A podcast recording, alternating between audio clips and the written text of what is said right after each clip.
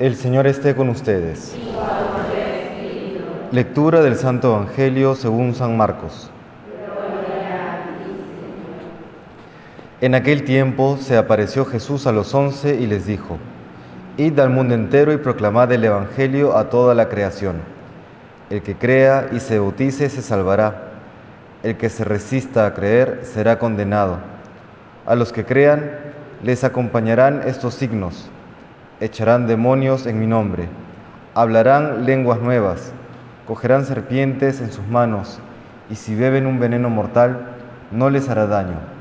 Impondrán las manos a los enfermos y quedarán sanos. Palabra del Señor.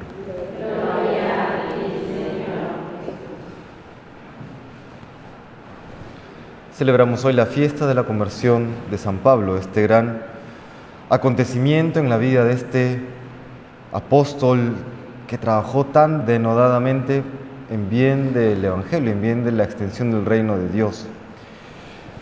Recuerdo hace algún tiempo, algunos años, que una persona a quien contratamos para un trabajo puntual en la parroquia, conversando con él, le preguntábamos ¿no? cómo estaba su vida de fe, si estaba cerca o alejado de Dios, si iba a misa, etcétera, etcétera.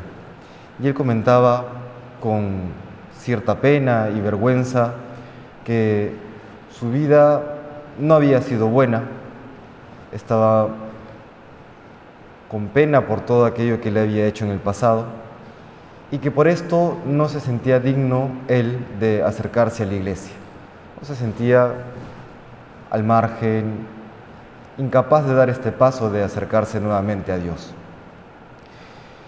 Y le comentamos el caso de San Pablo ante Saulo, aquel que perseguía a cristianos, aquel que incluso los condenaba a muerte, daba la aprobación de la muerte de, por ejemplo, el protomártir Esteban, ¿no? esto lo vemos en el capítulo 8 de los Hechos de los Apóstoles, y que tras la conversión que él tiene, tras este, darse cuenta que estaba yendo por mal camino, por gracia de Dios, y replantear su vida, como hoy, después de muchísimos siglos, cuando leemos sus escritos, terminamos diciendo palabra de Dios.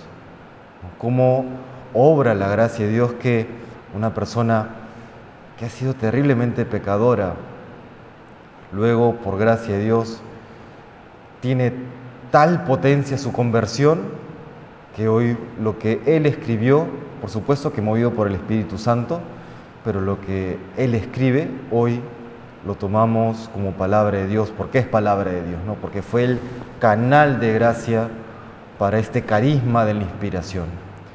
Este testimonio le sirvió a esta persona para darse cuenta que no hay excusas para estar alejados de Dios, que la gracia lo puede todo, que si bien todos tenemos un pasado y quizá un presente en el que nos arrepentimos de tantas cosas que hemos hecho y de tantas cosas que no nos sentimos con fuerzas para cambiar, siempre hay esta opción, siempre hay esta posibilidad de darle sí a la conversión.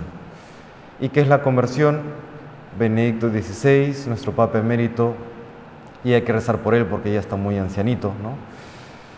Decía en la Deus Caritas Est, su primera encíclica, que uno no comienza a ser cristiano por una forma de vida, sino ni, por, un, por asumir ciertas ideas en su cosmovisión, sino por un encuentro, ¿no? el encuentro con el Señor, el encuentro con el amor de Dios.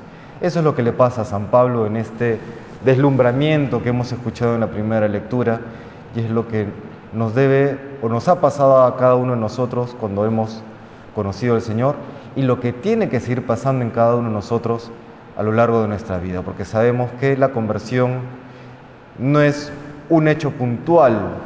Si bien el inicio de la conversión sí es un hecho puntual, la conversión se prolonga a lo largo de toda la vida, porque la conversión no es solamente el inicio de la vida cristiana, la conversión tiene que ser ser santos, no alcanzar esa santidad que Dios quiere para nosotros.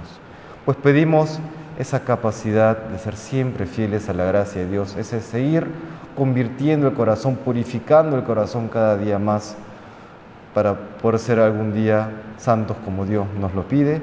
Se lo pedimos al Señor por intercesión del apóstol San Pablo.